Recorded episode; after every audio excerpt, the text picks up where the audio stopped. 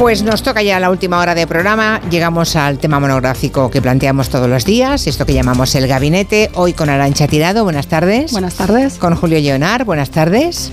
Muy buenas tardes. Y con el profesor Julián Casanova, como siempre este año desde Estados Unidos. Buenas tardes, profesor. Buenas tardes, Julia. Encantado. Bueno, la Unión Europea ha aprobado. ¿Cómo va el frío? ¿Cómo llevas el frío, Julián? Mm, bueno, pues todas, las noches nieva un poquito. todas las noches nieva un poquito. Es que como me va, me va, enviando el profesor Casanova fotografías desde su ventana y claro, digo, cualquier día, cualquier día se queda enterrado en la nieve. ¡Qué barbaridad! Bueno, la Unión Europea ha aprobado esta mañana sanciones contra... Uh, militares rusos concretos por violencia sexual contra las mujeres en Ucrania. El texto que ha redactado y ha presentado esta mañana la Unión Europea habla de una planificación sistemática de esa violencia sexual contra las mujeres. Es algo similar a lo que ya ocurrió y lo ha documentado muy bien el profesor Julián Casanova en sus libros durante todas las guerras y en particular las dos últimas guerras mundiales. La violación se usa como un arma de guerra más en la contienda. Asun Salvador, buenas tardes. Hola Julia, buenas tardes. El texto aprobado esta mañana por la Unión Europea, ese texto que acompaña estas nuevas sanciones, destaca literalmente que la escala y la gravedad de los actos de violencia sexual y de género en áreas ocupadas por Rusia de Ucrania habla de esa planificación sistemática. Los comandantes, se puede leer en ese documento, eran conocedores de la violencia sexual por parte del personal militar en Ucrania y en algunos casos lo alentaron y ordenaron. También señala que se produjeron violaciones grupales de soldados rusos y agresiones contra mujeres embarazadas, todo eso entre marzo y abril del año pasado, en las primeras semanas de la invasión, por lo que se sanciona en concreto a dos responsables del ejército ruso y hay otro más y un agente de policía que también están incluidos en estas sanciones por detenciones arbitrarias y por torturas. Pero el texto y la lista de nuevos sancionados, que son nueve individuos y tres entidades, no se limita a Ucrania porque la violencia contra las mujeres ha ido en aumento y así lo destaca la Unión Europea también en otras zonas en conflicto o bajo regímenes autoritarios y se hace mención específica a Sudán del Sur, Afganistán, a Irán, a la antigua Birmania y a Siria. Pero es la primera vez que los 27 aplican este régimen de sanciones por violación de derechos humanos a casos de violencia sexual contra las mujeres. Es increíble, pero es así. Es así, es la primera vez y llega esta decisión además en vísperas de la celebración del Día Internacional de la Mujer.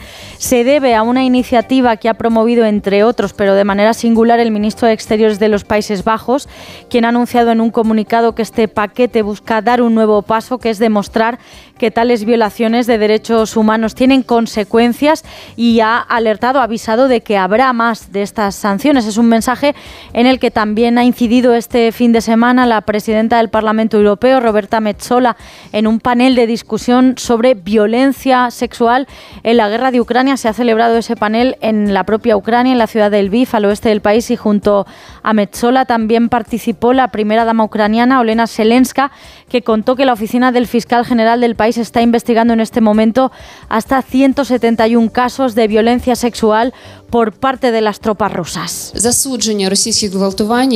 Es necesario que estas violaciones rusas y otros crímenes de guerra sean condenados como precedente para que cualquier agresor potencial, cualquier violador en el mundo sepa que tales cosas no quedarán impunes, decía Zelenska en ese foro. En lo que hace a estas sanciones por parte de la Unión Europea, en lo que se concretan es en que las personas y entidades que la Unión Europea considere responsables de violencia sexual se van a ir incluyendo en la lista, se les van a congelar sus activos en la zona comunitaria, no podrán viajar a países de la Unión Europea y las empresas europeas no podrán prestarles ningún servicio. Gracias, Asuna. Hasta mañana. Buenas tardes. Eh, empiezo contigo, Julián. ¿Cómo es posible que la comunidad internacional eh, no haya incluido entre los crímenes que se cometen bajo el paraguas de una contienda el, de la violación, los crímenes como crimen de guerra? me parece inaudito. Esa es la, Sí, esa es la pregunta fundamental. Mira, cuando yo publiqué una violencia indómita y empecé a, difundir todo esto, mucha gente me decía, bueno, pero la, la, la, violación como arma de guerra es tan vieja como la guerra misma. Y yo le decía, sí, pero no estaba estudiada ni fue a un tribunal, o sea, como crimen de guerra hasta finales de los 90 con la guerra, las violaciones masivas de mujeres musulmanas en Bosnia-Herzegovina y en Ruanda. Son los dos, los dos hechos que dan urgencia ética, moral, a investigar toda esa eh, violación, toda esa violencia sexual y a llevarla a los tribunales. Este es el primer punto que tiene que, quedar bien claro. ¿Qué quiere decir, Julia? Que si tú investigas la violencia sexual antes de los 90, en guerras masivas vas a encontrar muy poca información. Muy poca. No, no, es que yo, por eso he dicho, ya he dicho antes, Sin embargo, sino que nada más empezar he dicho que ha sido en la violencia indómita, violencia indómita en, el, en, los dos libros que tú has publicado, donde por primera vez yo he leído como mínimo una referencia y ha habido una investigación previa de esa violencia sexual contra las mujeres. Claro, entonces, entonces lo, que, lo que pasa también que más que en las, en las guerras, que consideramos guerras como frentes, ocurren normalmente en momentos de invasión o ocupación. ¿no? En un momento, y esto está clarísimo. ¿Qué pasa con estos momentos de ocupación o de guerra que por supuesto intensifica el sentido de, que tiene el hombre de derecho y superioridad de licencia social para violar? de forma repetida y como espectáculo público todos los testimonios que, tenemos eh, y la documentación eh, se relacionan y se conectan con este tipo de espectáculo público. Ahora bien, ahora bien, ¿qué ocurre? Pues que, frente a otro tipo de víctimas, aunque también existe esto, las víctimas de violencia sexual tienen problemas reales para eh, hablar, para expresar que ellas han sido víctimas de este tipo de eh, violencia. Es decir, hay, están tan traumatizadas, muchísimas de ellas, por esos ataques, que después eh, no, lo, no lo hablan y solo años después se puede investigar, se puede llevar ah. a criminales de guerra por este tipo de, crímenes. ¿no? Este creo que es un, un, tema capital. No hay ninguna duda, no hay ninguna duda de que en la invasión de Ucrania por parte de Rusia ha habido violaciones sistemáticas. No hay ninguna duda. Además, estamos hablando de una ocupación unilateral de un ejército sobre el otro. Es verdad que en las retaguardias, cuando ocurren estas ocupaciones, puede haber división en la retaguardia y también puede haber violencia contra otras personas. Por ejemplo, imagínate que hubiera mujeres rusas en la retaguardia republicana, o sea, perdón, eh, ucraniana, pero no ha ocurrido en este en este caso. Así que una cosa más, por, por dar entrada ya a, los compañeros que están conmigo hoy, una, una cosa más. Claro, es importante que en el año 2023 ocurra donde ocurra y cómo ocurra, una Unión Europea que dice defender la sociedad civil, la democracia y por supuesto a la gente más, a la gente víctima de la violencia, que eh, lleven a estas cosas a tribunales, ¿no? Y por supuesto que no olviden, que no olviden que no solo hay violencia de este tipo en guerras, sino que existe siempre que hay relaciones de poder, donde la autoridad, sistemas de poder importante, lo ocultan o no permiten la investigación. Así que no hay que ir muchas veces a casos extremos de guerras, que por supuesto ocurren en Siria, en Afganistán, en sistemas autoritarios o ahora delante de nosotros mismos en Europa, sino que no hay que bajar la guardia porque la guerra lo que hace es intensificar, intensificar el derecho a la violación, pero hay mucha gente que lo considera natural. Arancha Tirado. Bueno, enlazando con lo que comentaba mm, Julián, ¿no? de, la creación de estos tribunales ad hoc para la antigua Yugoslavia y para Ruanda, para juzgar los crímenes pues, de lesa humanidad, de genocidio, etcétera, que, se cometieron en esas dos guerras, como punto de inflexión para la incorporación o, digamos, eh, la persecución eh, a los responsables de estos crímenes. Bueno, ¿por qué se produce? También porque se dan casos donde se entiende que la violación se está ejerciendo no solo como un arma de guerra que puede ser desplegada por diferentes motivos, sino como un instrumento para la limpieza étnica. Y eso también es fundamental para entender por qué en cierto modo, pues entra esta preocupación que, como él bien decía, mm, nunca había concitado tanta eh, a, pesar de ser una praxis eh, presente en la historia de la humanidad, en la historia bélica de la humanidad, el hecho de violar a la mujer o, utilizar a las mujeres como botín de guerra y demás, no se había considerado como un crimen internacional grave. Que también coincide en los años 90 con diferentes pronunciamientos desde las Naciones Unidas, por ejemplo, en el año 93 la Declaración sobre la Eliminación de la Violencia contra las Mujeres, que hace la Asamblea General de Naciones Unidas. Y bueno, yo quería dar unos, algunos datos de cómo este, esta utilización de, de la violación como arma de guerra tiene una intencionalidad de tortura con agravantes, ¿no? no solo por unas cuestiones psicológicas evidentes, sino también por unas cuestiones físicas de, de, lo que implica el hecho de que te violen como mujer, es decir, que te puedes quedar embarazada, de ahí ese uso como vía para eh, modificar eh, demográficamente incluso poblaciones o, o, trastocar la composición étnica o religiosa de un territorio, como sucedió en el caso de la antigua Yugoslavia, donde, por ejemplo, las mujeres violadas eh, fueron violadas para concebir hijos de otra religión, de otra etnia, y fueron encerradas hasta el séptimo mes de embarazo para garantizar que no abortaran, ¿no? para garantizar que se cumpliera ese objetivo. En el caso de Ruanda hubo violaciones sistemáticas a mujeres y niñas tutsis para transmitirles el VIH y se calcula que el 67% de ellas contrajeron el, el SIDA. Y a, al lado de esta práctica totalmente abyecta que como mujer, pues mm, si ya de por sí es, es grave, no sé cómo definirlo, se me acaban las palabras, ¿no? vivir una guerra. Eh, yo creo que es lo peor que le puede pasar a un ser humano, entre muchas otras cosas.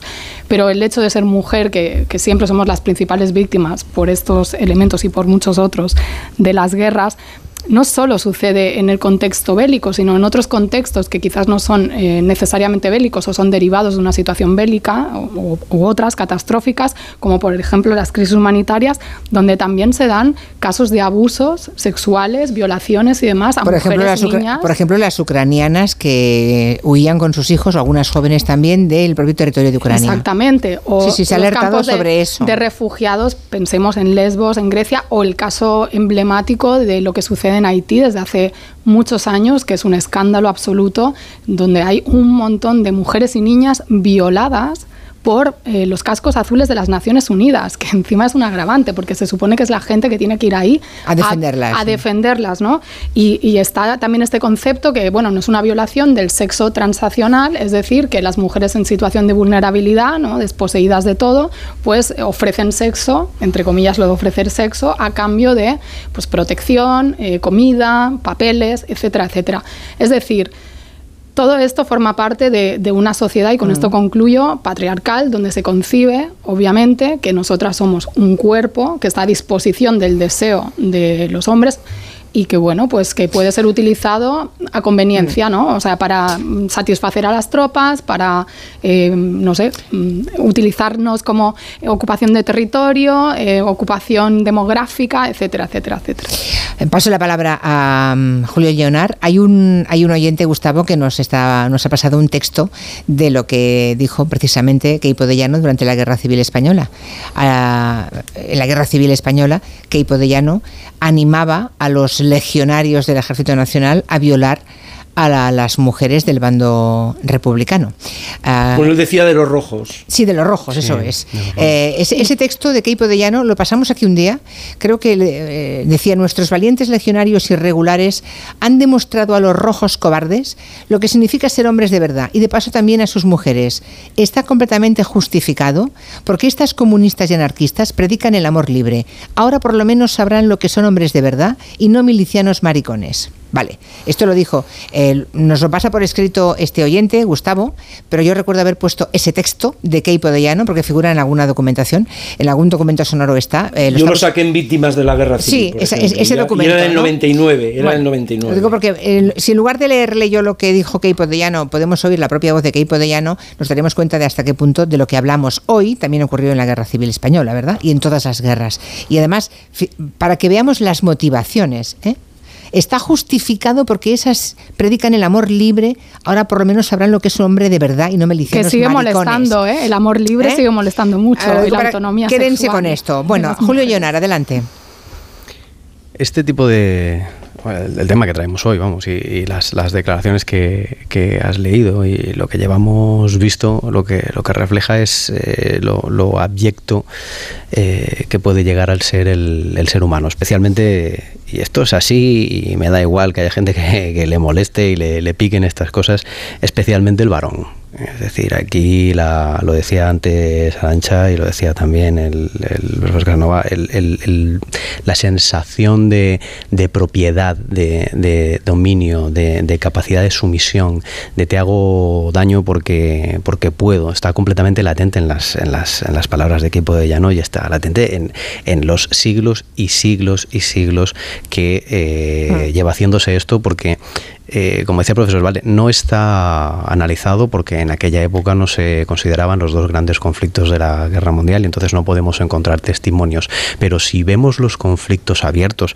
y, hay un, porrón y, vemos los, recientes, vemos la guerra de Irak, vemos Darfur, Colombia, Libia, Afganistán, Chad, eh, vemos las, las eh, que se dicen en las represiones policiales de las protestas estudiantiles en, Chile, vemos lo que pasa ahora en Ucrania Sabemos que esto no es una cosa que, viene de nuevas. Si, miramos hacia atrás, podemos ponernos a analizar todos los conflictos bélicos, invasiones, situaciones de, conflicto, de tensión que pueda haber habido, o incluso en, momentos de crisis humanitarias, como decía Arancha, que es una cosa que no suena de ahora, pero que se viene produciendo durante toda la historia.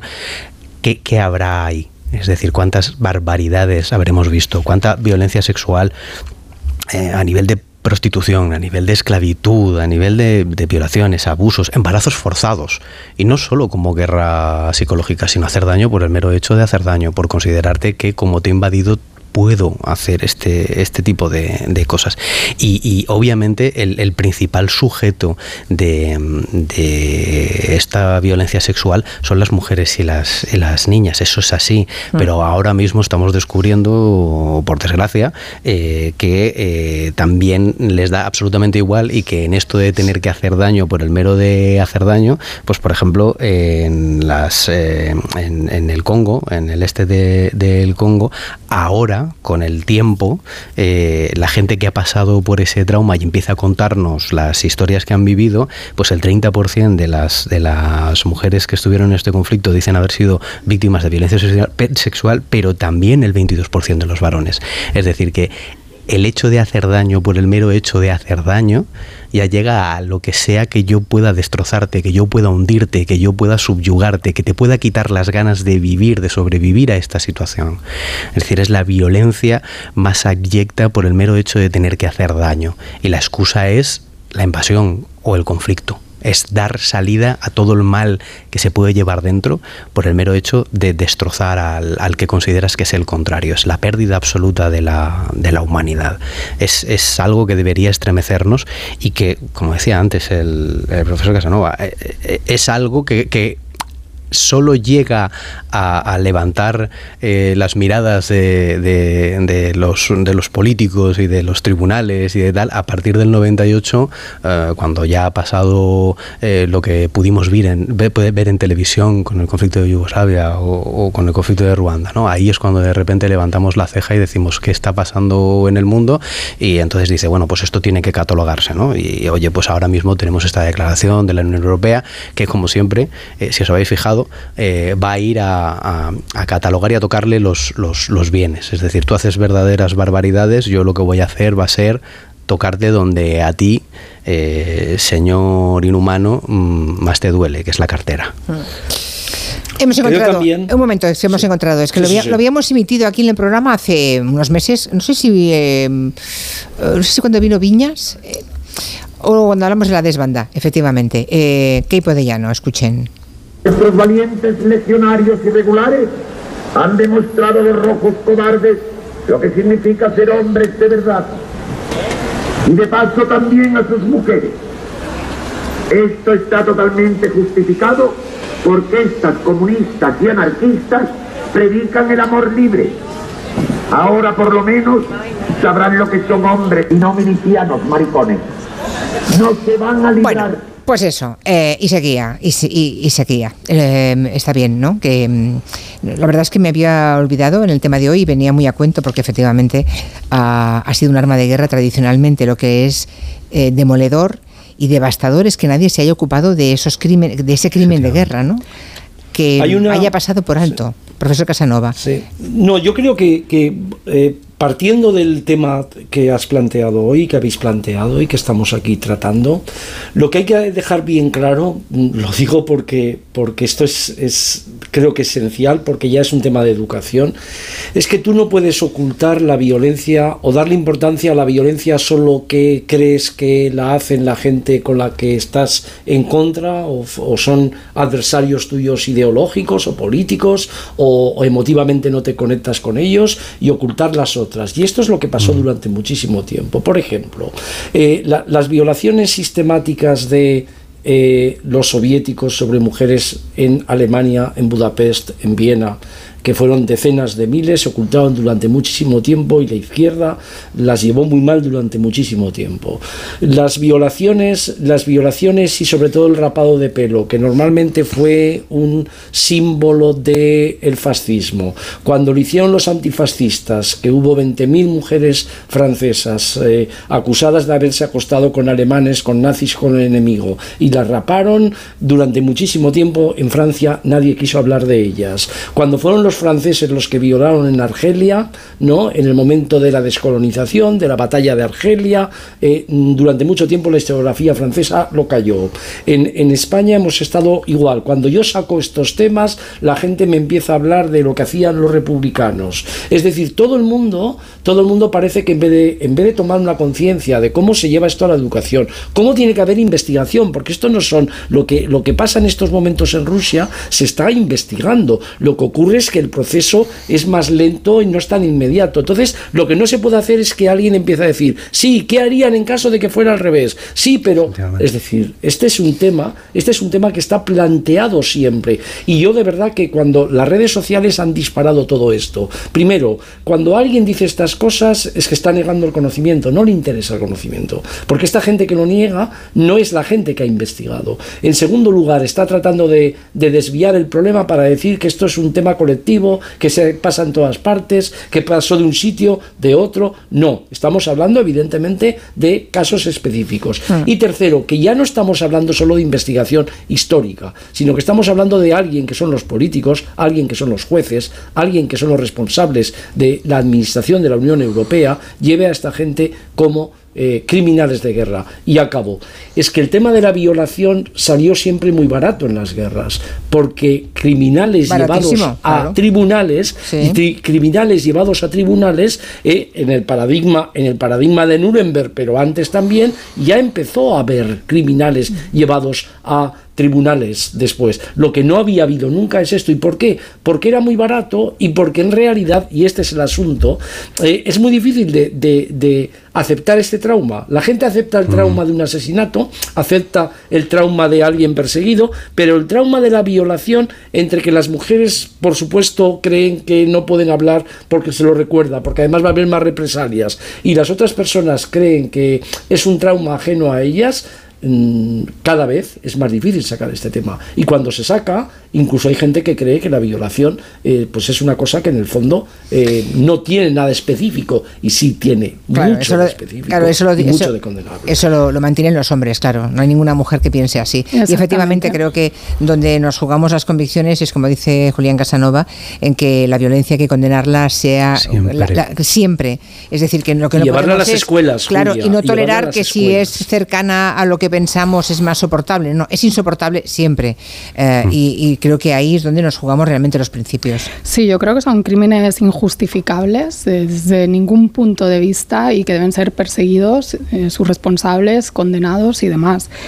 Pero es curioso cómo ha evolucionado, eh, quería retomar un poco cómo ha evolucionado esta preocupación por los crímenes sexuales por parte de la comunidad internacional. Es decir, cómo hemos sido invisibilizadas las mujeres históricamente como sujeto político o como ser humano, por decirlo en términos genéricos, con iguales derechos. Porque pensamos que al principio, cuando empieza a generar preocupación este tema de las violaciones, es porque las violaciones también se usan para, digamos, atacar el honor de una familia, de un marido, de un padre, es decir, utilizar el cuerpo de la mujer para atacar a un ser masculino. Ah, perdón, para atacar el honor de los hombres de los enemigos. claro, de los hombres enemigos. Entonces, eso cambia, eso cambia cuando se plantea que no, lo que, lo que hay que preservar es el bien jurídico de la libertad sexual de la mujer, ¿no? Ahí viene un cambio de, paradigma. Y también es interesante ver que el primer caso, hasta donde entiendo, en el marco del Tribunal Ad hoc de Ruanda, el caso Akayesu, que es eh, una condena... Era un alcalde. Por violación eh, que dice que hay, eh, la violación es bueno un delito como instrumento de genocidio y crimen de lesa humanidad, o sea, lo, mm. mete dentro de esos paraguas de los crímenes internacionales. Em, se produce con un voto diferenciado, en buena medida se produce gracias a ese voto de una mujer ¿no? en el tribunal. Entonces quería plantear este debate, que es que frecuentemente se dice que, bueno, las guerras no existirían si las mujeres gobernaran el mundo, que es una cosa que, bueno, yo como mujer no lo tengo muy claro, pero sí, no, es cierto que cuando vemos la relación de las mujeres con los ejércitos o con la guerra, observamos cosas curiosas, ¿no? Una, por ejemplo, es que las mujeres sobre todo han participado históricamente, y aquí que me corrija Julián, en movimientos de liberación y en guerrillas, ¿no? O sea, principalmente han, han formado parte. Hoy pensaríamos en estas mujeres kurdas luchando contra el Estado Islámico, etcétera. Y que las mujeres militares padecen también maltrato dentro de la propia institución. Pensemos en el caso de, Zaida Cantera, pero por ejemplo en Estados Unidos es impresionante la cantidad, o sea, miles y miles, casi 8.000 denuncias por violación de mujeres dentro militares de los cuarteles dentro de los cuarteles, mm. que yo no sé los datos en España. o sea, Y esto de que nos habla, nos habla de que eh, por sus propios compañeros, en la mayoría de casos, o superiores. Esto nos habla de que, bueno, el tema de la virilidad, del que tanto se jactaba Keipo de Llano, pues hace merma y parece que en esta institución tan viril, tradicionalmente como el ejército, todavía pues hmm. también tendrían que hacer unos cursillos de estos de feminismo que dice la ministra Irene Montero, ¿no? La violación usada como arma de guerra, porque hoy eh, es el tema hoy de nuestro gabinete, porque hoy por primera vez los 27 la Unión Europea ha aplicado régimen de sanciones por violación de esos derechos humanos, la violencia sexual contra las mujeres en casos específicos eh, de rusos en la invasión de Ucrania. A ver qué nos cuentan los oyentes. Vamos a hacer una pequeña pausa, un mensaje de la mutua que nos cuenta Marina y les escuchamos. Si no estás contento con tu seguro es para decirles un par de cositas. La primera, por ejemplo, se me ha roto la nevera y no me das ninguna solución. La segunda, yo me voy a la mutua. Si te vas a la mutua, además de tener el servicio de reparación de electrodomésticos, te bajan el precio de tus seguros, sea cual sea. Llama al 91 555 55 55 y cámbiate. Por esta y muchas cosas más, vente a la mutua. Consulta condiciones en mutua.es. Los que vivimos en una casa hemos podido. Y los que vivimos en un edificio también. Con Smart Solar de Iberdrola tú también puedes ahorrar hasta un 70% en tu factura de la luz con la energía solar. Vivas en una casa o en un edificio. Más información en iberdrola.es, en el 924 24 24 o en nuestros puntos de atención. Cambia la energía solar con Iberdrola empresa colaboradora con el programa Universo Mujer. Un equipo del objetivo se ha desplazado hasta aquí, a Teherán, para conocer cuál es la situación ahora mismo en el país y sobre todo de las mujeres. El objetivo, especial 8M, las mujeres de Irán, mañana a las 10 y media de la noche en La Sexta. Abres la orden de pedido y metes el numerito. ¿Qué numerito? Son ocho dígitos y seis letras. ¿Cómo? Lo tienes en el mail. ¿Qué mail? Yo no tengo ningún mail. ¿Qué mail? ¿Qué mail? Si la tecnología se pone difícil, pásate a la tecnología eléctrica con la gama Citroën Pro en los Business Days. Ofertas únicas con stock disponible hasta el 20 de marzo. Citroën. Condiciones en citroen.es. La leyenda de San Jordi, donde el caballero venció al dragón, está situada según la tradición en Montblanc, un pueblo medieval de Cataluña entre la Sierra de Prenafeta y las montañas de Pradas. El próximo 11 de marzo descubre sus rutas naturales, su patrimonio, la tradición del calzot y el legado de sus festejos medievales en Gente Viajera, con el patrocinio de la Generalitat de Cataluña. Este sábado a las 12 del mediodía, Gente Viajera en directo desde Montblanc, en Tarragona, con Carlas Lamelo. Te mereces esta radio. Onda Cero, tu radio. Cuando Nico abrió su paquete de Amazon fue amor a primera vista. Con su diseño depurado y gran poder de succión, el aspirador derrochaba calidad por los cuatro costados y por un precio menor del que jamás habría soñado. Cinco estrellas de Nico. empieza a buscar en Amazon hoy mismo. Con viajes al corte inglés y New Blue, asómate al verano. Adelanta tu reserva y consigue grandes ventajas y los mejores destinos. Podrás disfrutar del Caribe desde solo 825 euros. O si prefieres, descubrir la costa de Albania, la joya de los Balcanes. Reserva ya sin gastos de cancelación y llévate hasta 500 euros de regalo en cupón del corte inglés. Consulta condiciones. Honda Cero Madrid 98.0 Testimonios reales. El otro día nos fuimos los dos a coger el autobús. Nosotros siempre estamos juntos en la residencia. ¿Eh? A lo mejor se digo, mira, vamos a tal sitio. No, vamos al otro lado. Tengo que hacer lo que diga él. Siempre. Claro. Vámonos. Nos vamos, no. Espérate, vamos a sentarnos ahí. Mi residencia es mi casa. Comunidad de Madrid. Colaboran con Decorman, Closman Cierras Metálicos, Insonoplac, PVC3 Comerlin, Claudio Pintores y Contenedores Parque 91 609 3370 o decorman.es. Star Wars, Indiana Jones, El Rey León, Piratas del Caribe. Las mejores bandas sonoras de John Williams y Hans Zimmer, interpretadas por la Hollywood Symphony Orchestra. 16 de marzo, Teatro Real. Entradas en nkprodarte.com o en taquillas. ¿Comprarías una prótesis de cadera por internet y dejarías que te la colocara alguien que no sea médico? No, ¿verdad? Entonces, ¿por qué compras la ortodoncia, el blanqueamiento dental o la férula de descarga si los tratamientos bucodentales son complejos y han de ser personalizados? Consulta con un dentista de tu confianza. Pon la salud de tu boca en buenas manos. Colegio de Odontólogos y Estomatólogos de Madrid. Compramos tu Rolex de acero de los años 70 y 80. Especialistas en Rolex desde hace 30 años. Compramos tu Rolex de acero de los años 70 y 80. Pagamos el mejor precio. Compramos tu Rolex de acero de los años 70 y 80. 91534 6706. Plaza San Juan de la Cruz 9 91534 6706. No lo olvides. Compramos tu Rolex de acero de los años 70 y 80. En Seniors somos más que cuidados, somos confianza. Mejoramos la calidad de vida de personas mayores y dependientes gracias a nuestros cuidadores y cuidados a domicilio. Estamos acreditados por la Comunidad de Madrid para la solicitud del cheque servicio. Contáctanos en seniors.com, seniors con doble N, en el 91 934 1944 o ven a visitarnos a la calle Arapiles 17. En las tiendas Omnium estamos de rebajas, hasta el 60%. Flex, Tempur, Vultex, Picolín, los mejores colchones a los mejores precios. 15 tiendas Omnium en Madrid. Encuentra la tuya en la tienda somnium.es. Estamos con Isabel de Cuerpo Libre y con Paqui Reina. Paqui, ¿recomendarías el tratamiento de cuerpo libre? Por supuesto, de hecho ya lo he hecho. Estoy encantada, se lo recomiendo a toda la gente que conozco y a la que no conozco. De verdad, no se van a arrepentir. 40% de descuento, Isa. Por supuesto que sí, ya como Paqui, 19 kilos menos, 91 192 32 32, 91 192 32 32.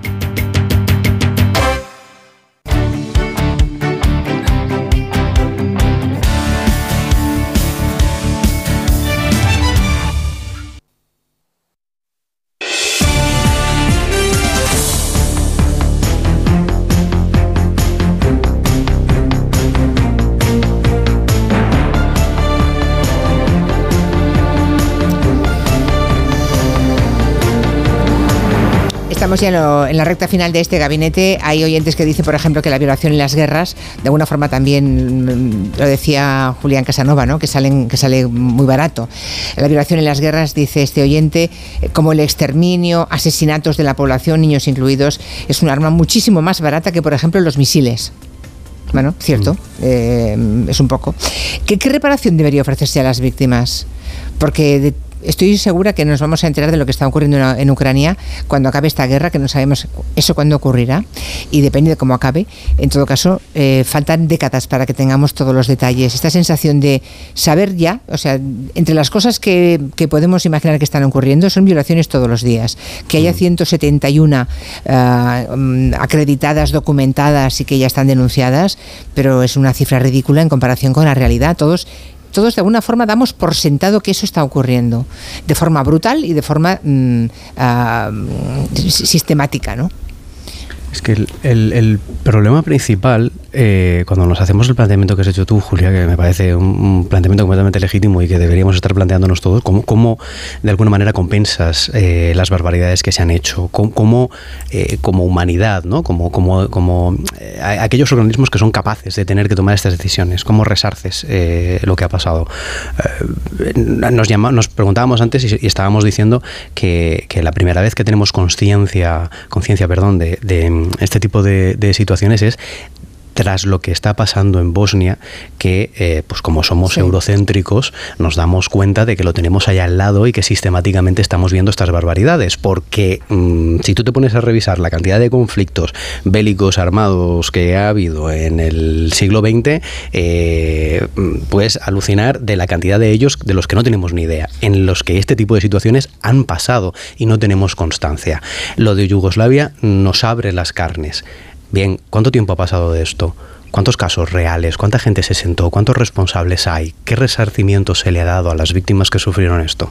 Si vemos los datos, es bastante descorazonador porque además desde ese momento hasta que eh, en el 2008 el Consejo de Seguridad de la ONU lo señala como que realmente es un crimen de, guerra y en 2010 se fija un mecanismo para rendir cuentas cuando hay conflictos de lo que puede pasar y vemos los resultados de lo que estamos teniendo ahora mismo, eh, vemos que en realidad no hay resarcimiento ninguno, que, no se está resarciendo eh, como debería y que por desgracia esto sigue pasando, lo cual es muy descorazonador Creo que no, no, no estamos solucionando el, problema que tenemos ahí porque socialmente tampoco nos lo estamos quitando de encima. Quiero decir, la violencia sexual contra las mujeres sigue pasando en nuestras sociedades avanzadas y esto, claro, Si, si, esto de repente pues pasa en una situación de conflicto donde todo el mundo cree que no tiene que rendir cuentas a nadie, pues tenemos un problema muy amplificado y, muy gore.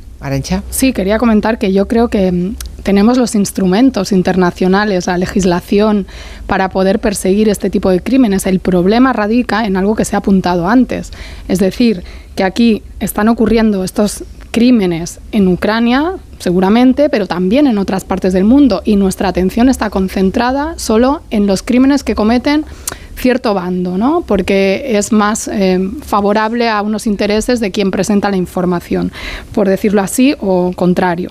Entonces, yo no sería muy optimista si tomo en consideración que cuesta tanto que se despliegue eh, estos instrumentos, o sea, pienso en el derecho internacional público, en el derecho, o sea, en el derecho penal internacional, en el derecho internacional humanitario, etcétera, y cómo se concreta la justicia universal, caso español, todavía estamos aquí esperando que la querella argentina pueda prosperar, ¿no?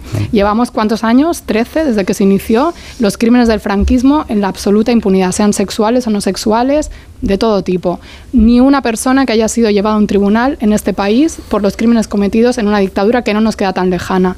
Y cuando se plantea este tema, te salen con los crímenes de no sé quién, el no sé cuánto, la equidistancia. Entonces, por eso yo no tengo mucho, mucha esperanza porque me parece que es una cuestión de voluntad política y también hay un problema para canalizar esa voluntad política que es toda la hipocresía que existe al respecto de, este tipo de prácticas que solo estorban cuando las practican, valga la redundancia, pues los enemigos políticos en este caso de Occidente, ¿no? Prácticas, prácticas milenarias, ¿eh? Sí, eh, pero quería comentar. Tengo mucha esperanza, la verdad. Sí, pero no, pero quería comentar que hay una diferencia y volviendo también ya al tema de, de, Ucrania, que hay, hay mucha diferencia entre lo que la gente considera que son, pues, un grupo de militares que avanza por una población y viola, eso es una cosa, y otra cosa es cuando hay una política creada por la persona que invade otro país o la política creada por una por un por un gobierno frente a un grupo determinado, una raza determinada y que en el caso y que en el caso de las mujeres es siempre deshumanizar a las mujeres y a sus familias como un objetivo fundamental de la destrucción de la identidad. Claro. Esto es lo que se vio con las mujeres armenias claramente en 1916. Esto es lo que hemos visto en las guerras civiles en Irlanda, en España, antes de España en Irlanda, lo que vimos con el tema del Holocausto, lo que vimos con la invasión eh, de eh, soviética hacia eh, Berlín. Todo esto es importante porque si no volvemos al tema de siempre, relativizando lo que aparece en las películas. Cuatro o cinco soldados llegan, pueden ser los moros, pueden ser soviéticos, llegan a una población y ahí violan. No, no, lo que hay detrás de todo esto son políticas concebidas de deshumanización de las mujeres y de las familias. Vuelvo al tema específico de por qué violan las mujeres y, por supuesto, como un objetivo más amplio de destruir identidades de ese pueblo al que quieres eliminar. ¿Y de qué sirve condenar a un país si ese país no respeta la legislación internacional? Lo digo porque la condena de hoy de la Unión Europea hacia determinados con nombres y apellidos, ¿eh? de militares generales rusos que promueven la violación y que incluso animan a la tropa que lo hagan, pero bueno, sí hemos dicho que no podrán eh, salir de Rusia, que mm, si- no- se le pueden confiscar las cuentas que tuvieran fuera de su territorio, pero ¿de qué sirve? Exacto. ¿Qué daño se le hace a. Rusia con esto? ¿No? Me pregunto.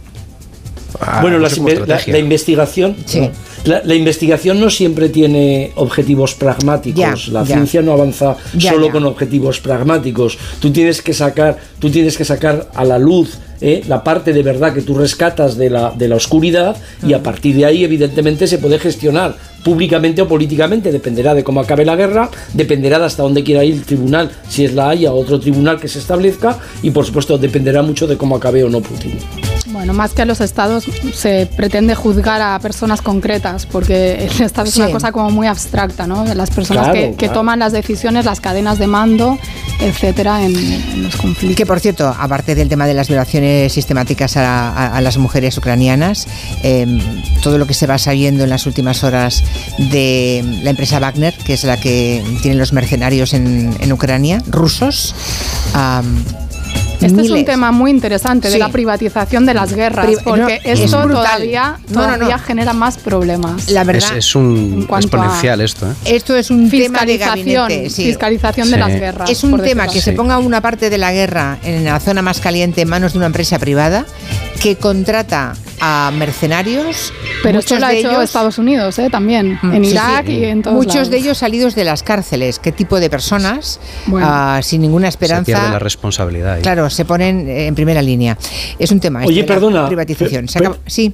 Per- perdona, no, perdona Julia, como le ofrecen a, a- a Arancha un, un- un Twitter, un día si quieres hablamos del tópico mito de las violaciones de monjas por los republicanos, no del asesinato de monjas, sino de las violaciones. Te puedo sacar investigaciones profundas que hemos hecho hace mucho tiempo. Muy bien. Lo digo porque es sistemáticamente repetido. Siempre, siempre. De acuerdo, pues lo haremos otro día, el próximo día, que hoy se acabó la música y se nos ha acabado el último segundo. Gracias a los tres y a todos los oyentes. Adiós. Adiós, buenas tardes, adiós, hasta mañana.